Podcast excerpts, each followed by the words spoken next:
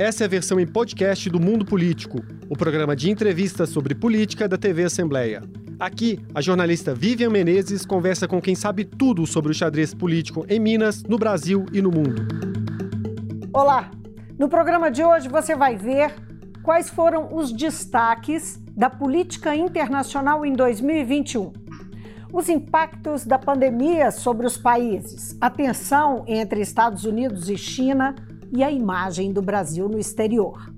Eu converso com o cientista político Hussein Kalut, da Universidade de Harvard, que foi secretário de Assuntos Estratégicos da presidência no governo Temer. Hussein, muito obrigada por atender o mundo político, a TV Assembleia de Minas, mais uma vez.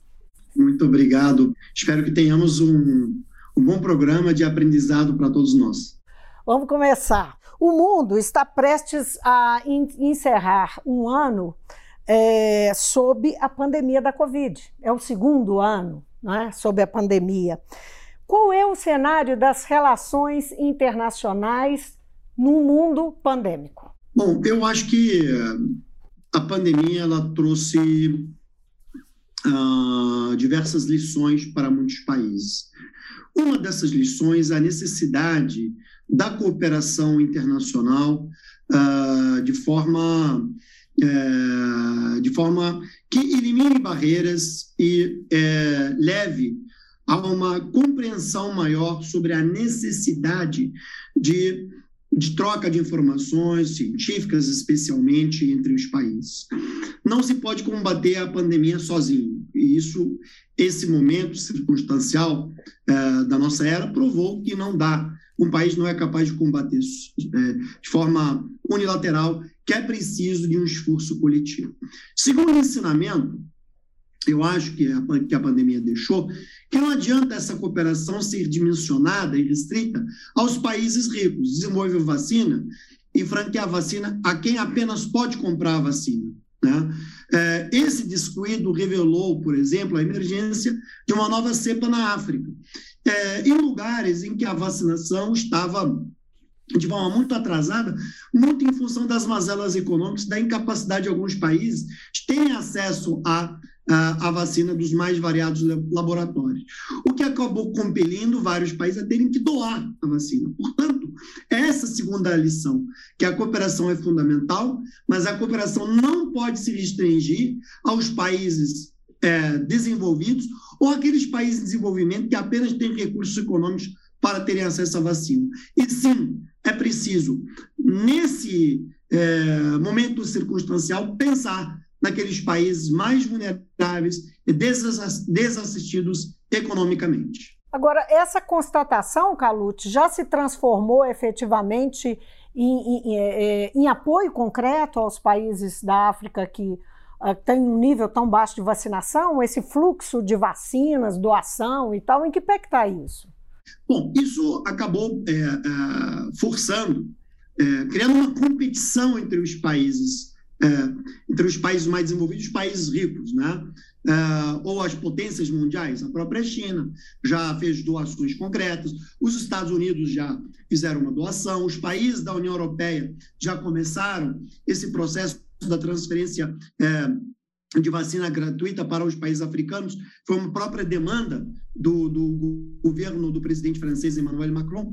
Então, é, se vê uma mobilização, é uma, é uma rivalidade que se, que se impõe é, é, como uma forma também a elevar a política de prestígio desses países. Né? Quer dizer, os países da União Europeia, Estados Unidos e China, sim, já, já começaram a já se comprometeram e começaram a enviar vacinas para o continente africano. O Brasil pode mesmo doar Coronavac, como se falou? alguns dias atrás surgiu essa conversa? O, o Brasil, na verdade, contra tudo e contra todos, conseguiu desenvolver, é, em parceria é, com o laboratório chinês, uma vacina que hoje tem sido a principal salvação, digamos assim, é, da nossa sociedade, até que outras chegarem, até que outras, como a Moderna, Pfizer, é, é, até a entrada dessas vacinas no país, a única opção que nós tínhamos era a Coronavac. E, de fato, ela foi muito importante é, no processo de combate à pandemia? Acho que sim, é possível, sim, é, o Brasil, através do Butantan, é, fazer, entrar nessa corrida de, de doação. O problema é que isso não é uma política de Estado. Para você fazer essa doação, esse tipo de aparato, você precisa do governo federal. Você precisa de uma diplomacia presidencial consciente de seu papel. E o problema é que nós temos um presidente que até hoje eh, trabalha contra o processo da vacinação no país. Né? Quer dizer, as mais recentes declarações dele, de volta da cloroquina, de que a vacina causa trombose, isso só gera, é, é, é, só arruina a imagem do Brasil no mundo. E a minha leitura é que por mais que o governo do Estado de São Paulo, outros governos estaduais queiram fazer essa colaboração, em última medida, isso depende do governo federal ser o facilitador. E, infelizmente, é, a política externa ou a diplomacia de cooperação para a saúde fica, em certa medida, é, vulnerável.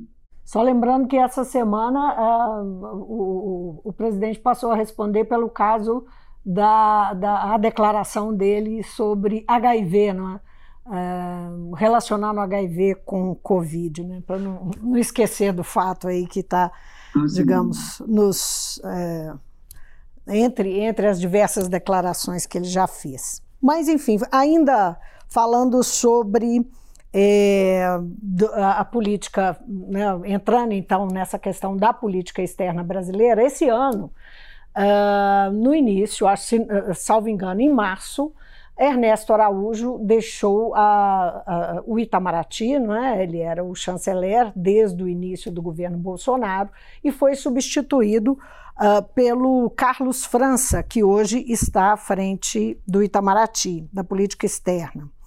É, há uma, uma recai sempre uma suspeita, apesar dele ser mais discreto, ter um discurso é, ser menos é, presente, há sempre uma desconfiança sobre como essa política está sendo conduzida. Como, uh, uh, Hussein? Como o Brasil está se comportando olha, externamente? Olha, é, por mais que se procure dizer que a política externa mudou, não mudou. Isso é uma fábula e só acredita quem quiser. O presidente é o mesmo, o governo é o mesmo, e, portanto, a política externa é a mesma. Tá? A mudança verborrágica na entonação não necessariamente reflete a mudança no conteúdo. É fato que eu, o chanceler novo, Carlos França, ele tem um estilo linguístico menos agressivo do que o Ernesto Araújo. Mas a substância é a mesma. Até porque a política externa é construída sobre temas: meio ambiente, direitos humanos, política comercial e por aí vai. Né? O que, mudou na política ambiental brasileira? Nada. O desmatamento segue. As violações ou é, a falta de compromisso com os direitos fundamentais seguem na mesma toada. Ameaça à ordem democrática não se dissipou. Portanto, a política externa é a mesma. O que mudou, talvez a roupagem, mas a roupagem, ela, ela não altera o, o conteúdo de fundo. Né? Se a gente olhar, por exemplo, para o padrão de voto do Brasil nas Nações Unidas, o padrão de voto segue o mesmo. Um estudo feito pela USP, pelo, pelo professor Feliciano Guimarães, é, em temas como meio ambiente, direitos humanos, democracia, comércio, etc., o que se percebe, e a ideia do estudo era tentar era tentar, ainda um estudo inicial, era tentar mostrar se o governo Bolsonaro tinha duas diplomacias ao largo dos três anos de governo. Uma política externa um, uma política externa dois. Né? Ah, e o que se descobriu ao analisar eh, os múltiplos discursos anteriores a março e posteriores a março, há uma mudança nos advérbios, há uma mudança nos aditivos. Mas a prática a política, ela é a mesma. Infelizmente, para o Brasil ter uma nova política externa comprometida é, com, a, com, com, com a nossa é, doutrina constitucional, com os interesses da sociedade, somente com uma mudança de governo, porque nesse governo não é possível haver uma mudança quanto às linhas da política externa, porque ela também é construída para atender uma base, uma base dogmática, uma base fanatizada, que exige é, é, um padrão de comportamento com um conteúdo muito específico. Agora, Calute, é, concretamente, o que essa política externa, que vem, a gente sabe, isso já foi reiteradamente dito desde que o governo Bolsonaro começou a atuar em início de 2019, que houve uma mudança de rumo da política externa brasileira pela primeira vez, de uma forma é, clara, evidente e tal. Efetivamente, como é que isso se que, concretamente traz de consequência para o país, não é? Uh, que tipo de reação, uh, uh, como que o Brasil age que tipo de reação traz para nós? É, eu não quero entrar muito numa explicação, digamos, muito teórica, quer dizer, do hum. corolário doutrinário da política externa, o que, que o Brasil. A gente tem uma política externa bicentenária, tem 200 anos. Ela obedece à mesma doutrina, às mesmas, aos mesmos cânones, respeito ao direito internacional, princípio da não intervenção da soberania é, é, dos demais países, não se permitir um alinhamento automático, ter uma, um processo, digamos, é, independente nas relações internacionais, então uma série de coisas. Então vamos objetivamente. Primeiro, na Constituição diz claramente, no artigo 4 né, tem um inciso específico que fala das relações latino-americanas. O Brasil está ausente do teatro latino-americano. O Brasil está ausente do compasso sul-americano. Veja na pandemia, quem cooperou com o Brasil, com quem o Brasil cooperou? Com ninguém. A nossa relação comercial está em declínio no contexto latino-americano. Então, isso prova de que praticamente nós abandonamos a América Latina e, consequentemente, fomos abandonados pela América Latina. Tá? Então, isso é um exemplo muito concreto, muito prático. Segundo, o princípio de não alinhamento automático. Por quê? Um país como o Brasil, da grandeza, das dimensões, da importância, não pode condicionar a sua inserção no mundo atrelada a uma política externa de outros países. Né? E o Brasil optou, em primeiro momento, de alinhar-se com o governo Trump, de seguir todo, é, todas as prioridades ditadas pela Casa Branca como se fossem prioridades brasileiras. Então, isso é uma violação à nossa independência decisória. Né? E o que, que isso causa? Por exemplo, o Brasil fez concessões a Washington que comprometem o setor comercial brasileiro, o setor agrícola brasileiro. Tá? Isso é um, um, uma, uma, um exemplo concreto. Um terceiro exemplo concreto. Tá? Relação com a China. A relação com a China é vital. Ela, é, uma boa relação tem reflexos objetivos na sociedade: geração de emprego, geração de renda e crédito. Tá? O antagonismo com a China ele trava o processo de exportações brasileiras. Se trava, né? ou a China decide comprar de outros países, não comprar do Brasil, isso gera desemprego no Brasil. Isso gera falta de renda no Brasil, tá? no trabalhador. Então, tem consequências diretas. Tá? Um outro exemplo, a relação com a União Europeia. Né? Então, o Brasil zelar por determinados padrões, tá? isso é, enseja que investimentos estrangeiros sejam feitos no Brasil. Se o Brasil respeitasse uma política ambiental de estándar internacional, o mais, o Brasil tinha uma política ambiental muito mais avançada com um, um, código florestal muito mais avançado, com mecanismos regulatórios e fiscalizatórios tá, de primeira linha. Né? O Bolsonaro desmantelou os mecanismos de regulação e fiscalização e o código florestal. Então, isso fez o quê? Com vários investidores retirassem seu dinheiro, ou aqueles que queriam investir no Brasil se retraíssem, com medo de serem sancionados se colocasse o dinheiro num país que não respeita o meio ambiente.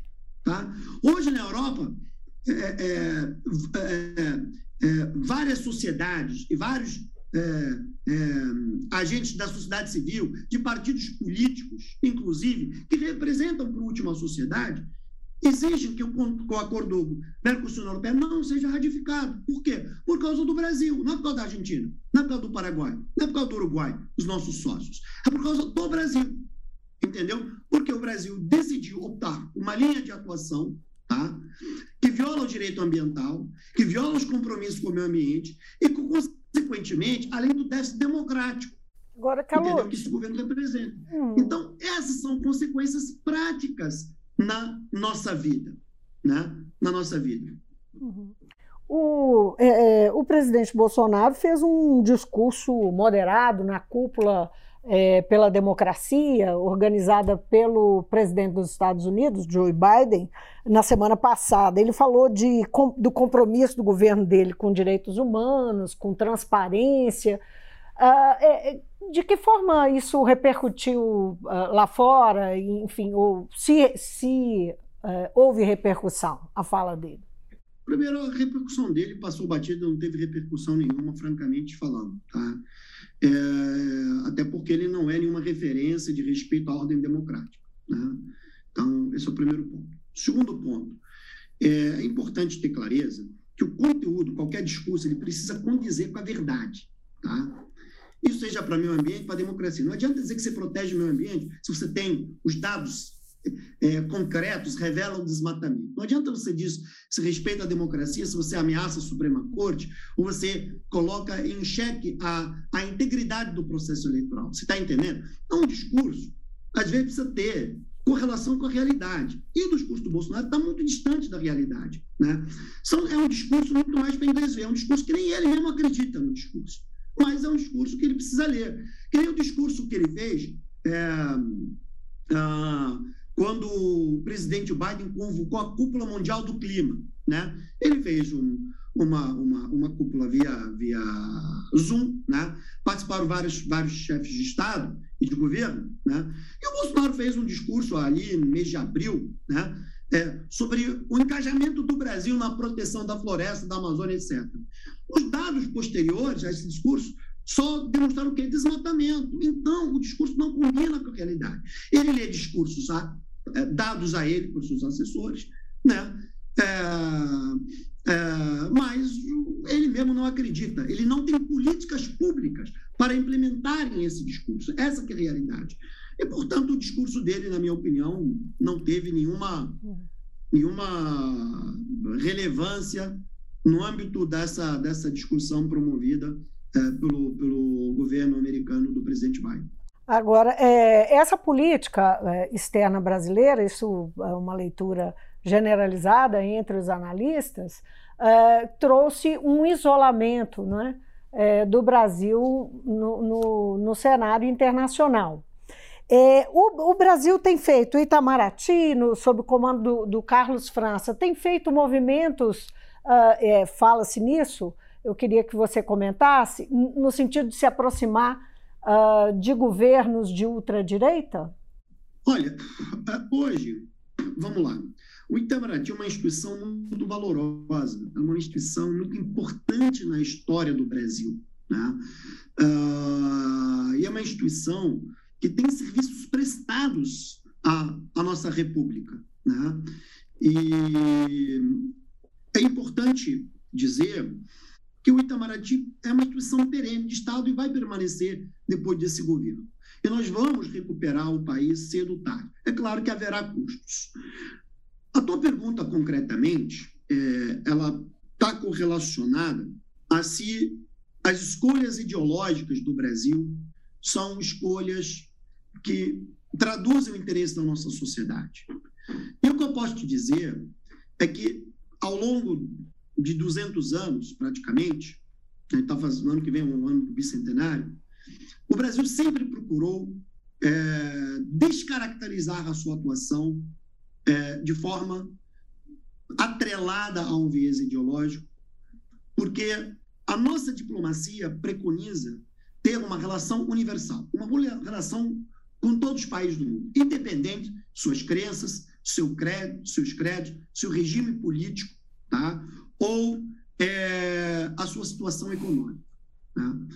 Então, nossa doutrina de atuação é buscar, da forma mais pacífica e produtiva possível, essa relação, não só com a nossa vizinhança, como com os demais países nos mais variados continentes. Né? E a pedra de toque da nossa atuação sempre foi se esmerar no equilíbrio e no pragmatismo. Né? Nunca se antecipar de forma crítica sem ter o conhecimento real do que está acontecendo. E nunca agir de forma apragmática, assimétrica aos nossos interesses. Então, quando o Bolsonaro condiciona a relação do Brasil sob o prisma de só conversa com governos de direita e não conversa, com direitos, com, é, perdão, perdão, converso apenas com governos à direita e não converso com governos à esquerda, ele já limitou tá, a inserção do Brasil no mundo. Ele já decidiu o que excluir do mapa geoestratégico da ordem internacional. Isso é muito ruim. Né? Isso é muito ruim. Veja na América Latina, por exemplo. Né? Temos vários governos à esquerda do espectro. E o que sempre nos guiou nessa relação é, independentemente de ser direita ou esquerda, é como o Brasil pode ser um indutor do processo de desenvolvimento, como nós garantimos é, é, é, um espaço de atuação que preserve os nossos interesses, né? e como nós impedimos que surjam potências extra-regionais influenciando na geopolítica do nosso entorno. E para fazer esse exercício diplomático, você não pode ter preferências ideológicas, mais à direita, mais à esquerda, porque o seu interesse ele está interconectado com todas essas interfaces. Né? Então, é, é, é, é lamentável, às vezes, ver que o nosso processo decisório privilegia governos é, é, mais radicalizados ou de uma tonalidade só. Porque a nossa sociedade ela é de múltiplas tonalidades. Nós somos uma sociedade plural, multiétnica, multirracial. Então, a política externa ela precisa é, ser um reflexo do seu tecido social, né? um reflexo da, do seu é, arcabouço socioeconômico, e não de uma fenda específica ou de 20%, 17% da sociedade. E isso, infelizmente, é o que está acontecendo. É, vamos falar um pouquinho do, digamos, da, da, do tensionamento que existe entre Estados Unidos e China. Estados Unidos anunciaram uh, um boicote diplomático aos Jogos de Inverno da China. É, ele já foi seguido por cinco países. Quanto isso é, é importante e como é que isso se repercute no, é, pelo mundo? Uh, que importância tem isso no, no, no cenário? Bom, eu, eu acho que não há dúvida nenhuma de que nós estamos vivendo uma nova era de rivalidade entre China e Estados Unidos. É importante sempre tomar o cuidado de nunca comparar isso à Guerra Fria é, entre a União Soviética e os Estados Unidos. São dinâmicas muito diferentes, contextos históricos muito diferentes e regras, digamos, de engajamento muito diferentes. Na Guerra Fria entre Estados Unidos e União Soviética, ela se baseou num vetor ideológico, né, quer dizer, é, socialismo versus capitalismo, e também numa competição armamentista. Né? É, e esses dois países, naquela época, não tinham complementariedade econômica nenhuma. Tá? É importante entender esse contexto. Essa rivalidade China-Estados Unidos ela tem uma relação interdependente, há uma grande complementariedade entre os dois países. Os Estados Unidos compram uh, muitos produtos manufaturados da China. A China, China, compra muitas commodities dos Estados Unidos. A China é um dos maiores investidores, entre os três maiores investidores na dívida pública americana. Tem muitas empresas americanas atuando na China. Ou seja, há uma relação de interdependência econômica muito grande. De bom, por essa razão, não se pode colocar no mesmo é, recipiente, digamos, a rivalidade anterior entre a União Soviética e os Estados Unidos. Segundo, não se trata por uma rivalidade é, é, de caráter ideológico, de comunismo versus capitalismo, modelo chinês versus modelo americano. Não tem nada a ver. Né? É, não é esse. E não é uma corrida armamentista, é uma rivalidade, na verdade, que vai se balizar por, por o que se chama techno-economy. A tecnologia atrelada à economia, né? o papel da tecnologia no, é, na nova ordem internacional vai se basear na na bioeconomia, né, na interface entre as mudanças climáticas e o desenvolvimento sustentável. Né? Esse outro, é, é, essa outra chave é importante. E terceiro, uma rivalidade pelo, por maior influência na Ásia. Quem vai ser mais capaz de influenciar o contexto é, da Ásia e do Pacífico? Essa rivalidade. Por que lá? Por que nessa porque, região? Porque ali está o, o, o, peso gravitacional das relações internacionais. Né? Ali que você tem, é, digamos, é, o maior tabuleiro geoeconômico. Né? Então, a Europa não cresce mais na Europa, ela cresce na Ásia. Os Estados Unidos não crescem mais na Europa ou na América Latina, cresce na Ásia. Né?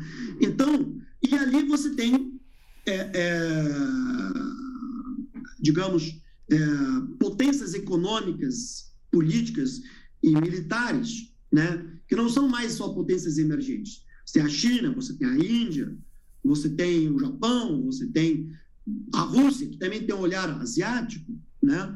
É, você tem o Irã voltando para a Ásia, você tem a Turquia também olhando mais para o Oriente, né? Você tem a Austrália cada vez mais preocupada com quem? Com a Ásia, não é com outras esferas geográficas.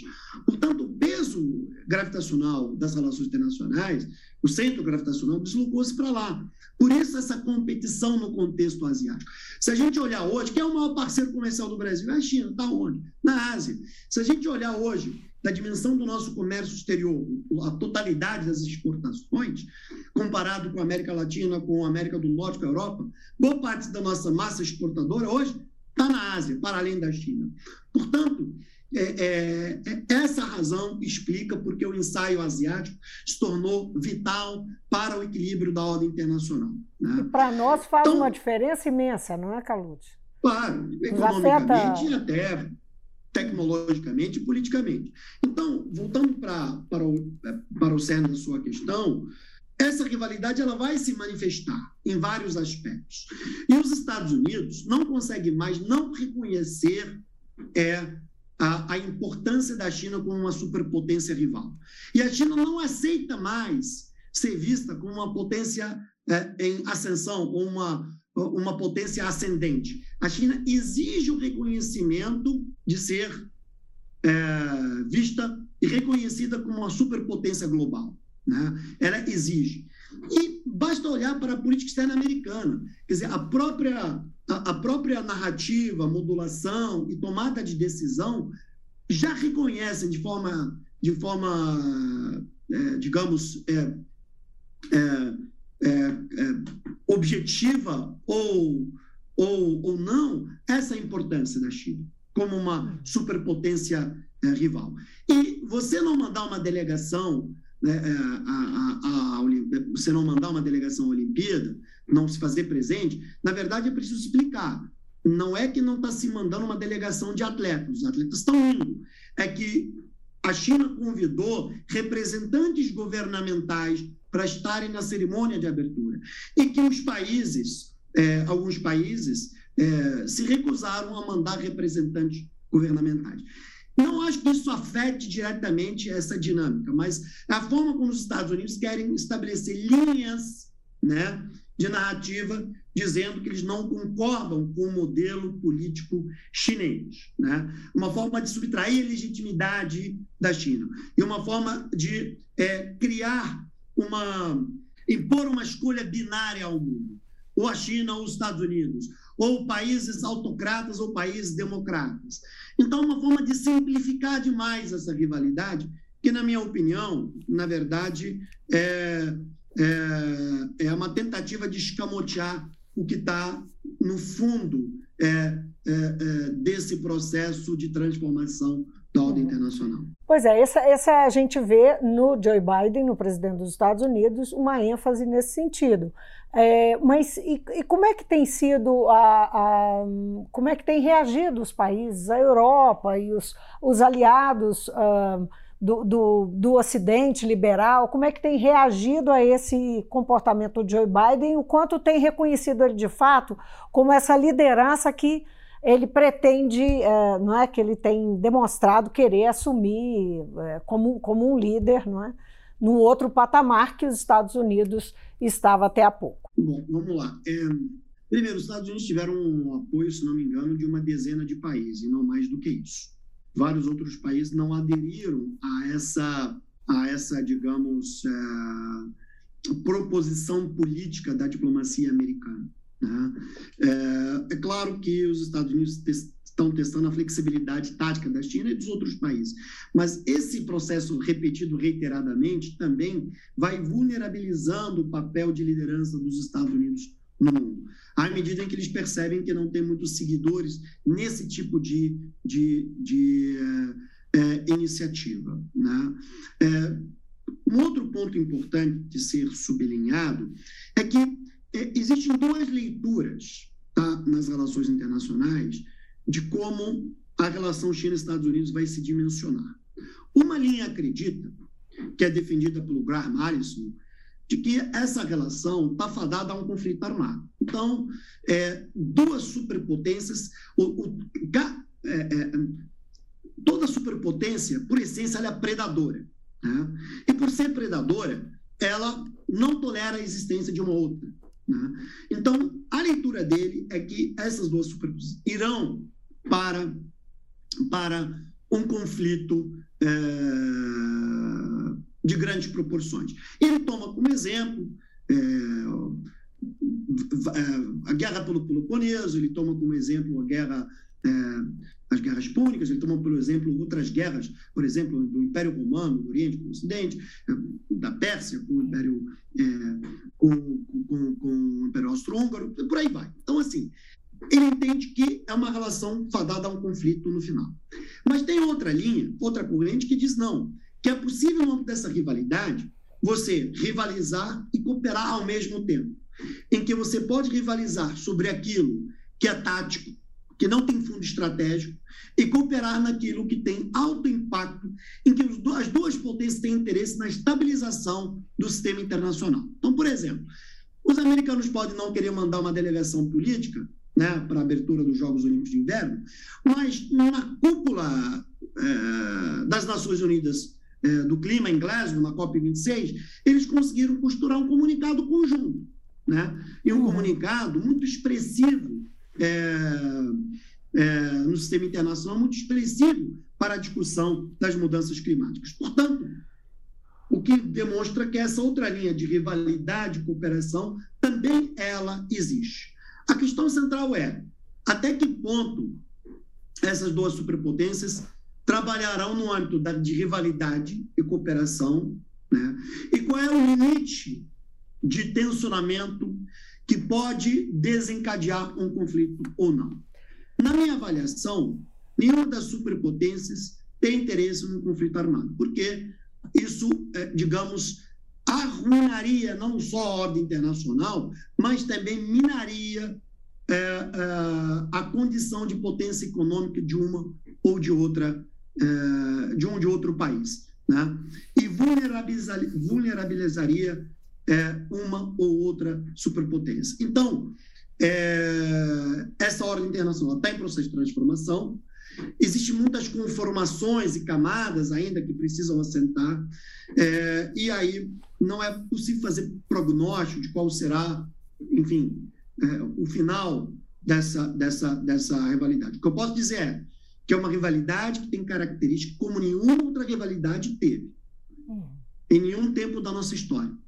Nenhuma, nenhuma, é, nenhuma superpotência chegou a dominar os elementos de poder que essas duas dominam poder militar, poder econômico, poder político, poder tecnológico e poder inteligência. Né?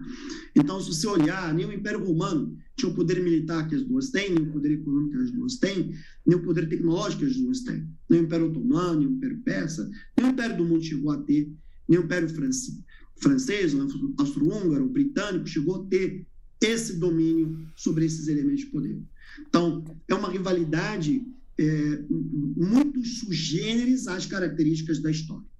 Calote, então essa é uma terção que está em aberta aí para 2022. Aí só, é, sem deixar de mencionar, o, o, mundo está preocupado em juntar aí os, uh, resolver os problemas, enfrentar uh, não é, as perdas econômicas que teve, os diversos países tiveram, e um, a, a pandemia, a inflação, e tem aí no meio de tudo isso essa tensão. Né? Só queria, só para encerrar rapidamente, que o nosso tempo já acabou, 2022.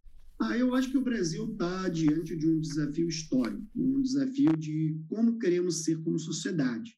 E uma eventual reeleição do atual projeto de poder é, tende, na minha visão, a descaracterizar muito daquilo que é, fez do Brasil ser o que o Brasil é no mundo.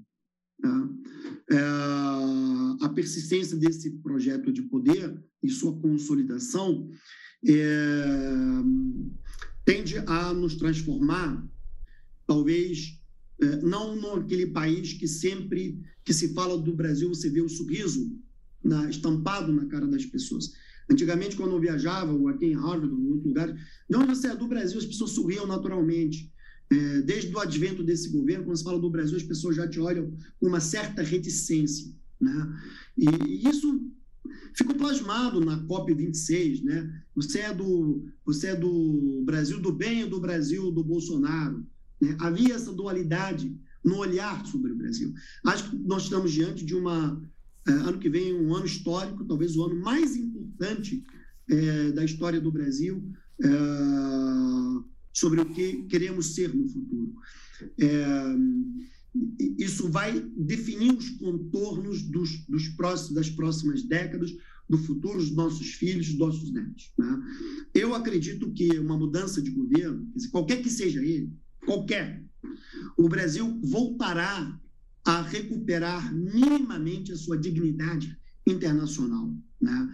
Voltar, voltará, voltará a recuperar a institucionalidade né, que havia no país anteriormente, é, voltará a recuperar aquilo que a Constituição de 88 tão, é, tão laboriosamente foi é, esculpida.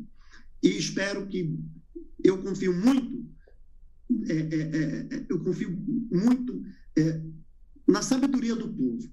E eu acho que o povo está experimentando a fome, a desassistência, a, a, a, a irrelevância de um governo alheio às suas preocupações. E eu acho que o ano que vem um ano histórico e tenho certeza que o povo saberá julgar muito bem nas urnas que modelo de país é, iremos querer. Calute, foi um prazer falar com você de novo. Obrigada por nos atender mais uma vez. Muito obrigado, uma honra estar no seu programa. Espero que o povo de Minas Gerais é, consiga refletir, é, consiga, digamos assim, é, olhar para um Brasil mais condizente com as nossas aspirações internacionais. Obrigado. Até a próxima. Eu conversei com o cientista político Hussein Kalut, da Universidade de Harvard, que foi secretário de Assuntos Estratégicos da presidência no governo Temer. Fico por aqui, obrigada pela companhia e até amanhã. O Mundo Político é uma realização da TV Assembleia de Minas Gerais. A apresentação é de Vivian Menezes, a edição de áudio é de Bruno Oliveira e Isabela Ferreira. A produção é de Tayana Máximo e a direção é de Alevi Ferreira. Você pode seguir o Mundo Político nos principais tocadores de podcast. Assim, você não perde nenhuma edição do programa. Para assistir a essa entrevista e aos outros conteúdos da TV Assembleia, acesse almg.gov.br/tv.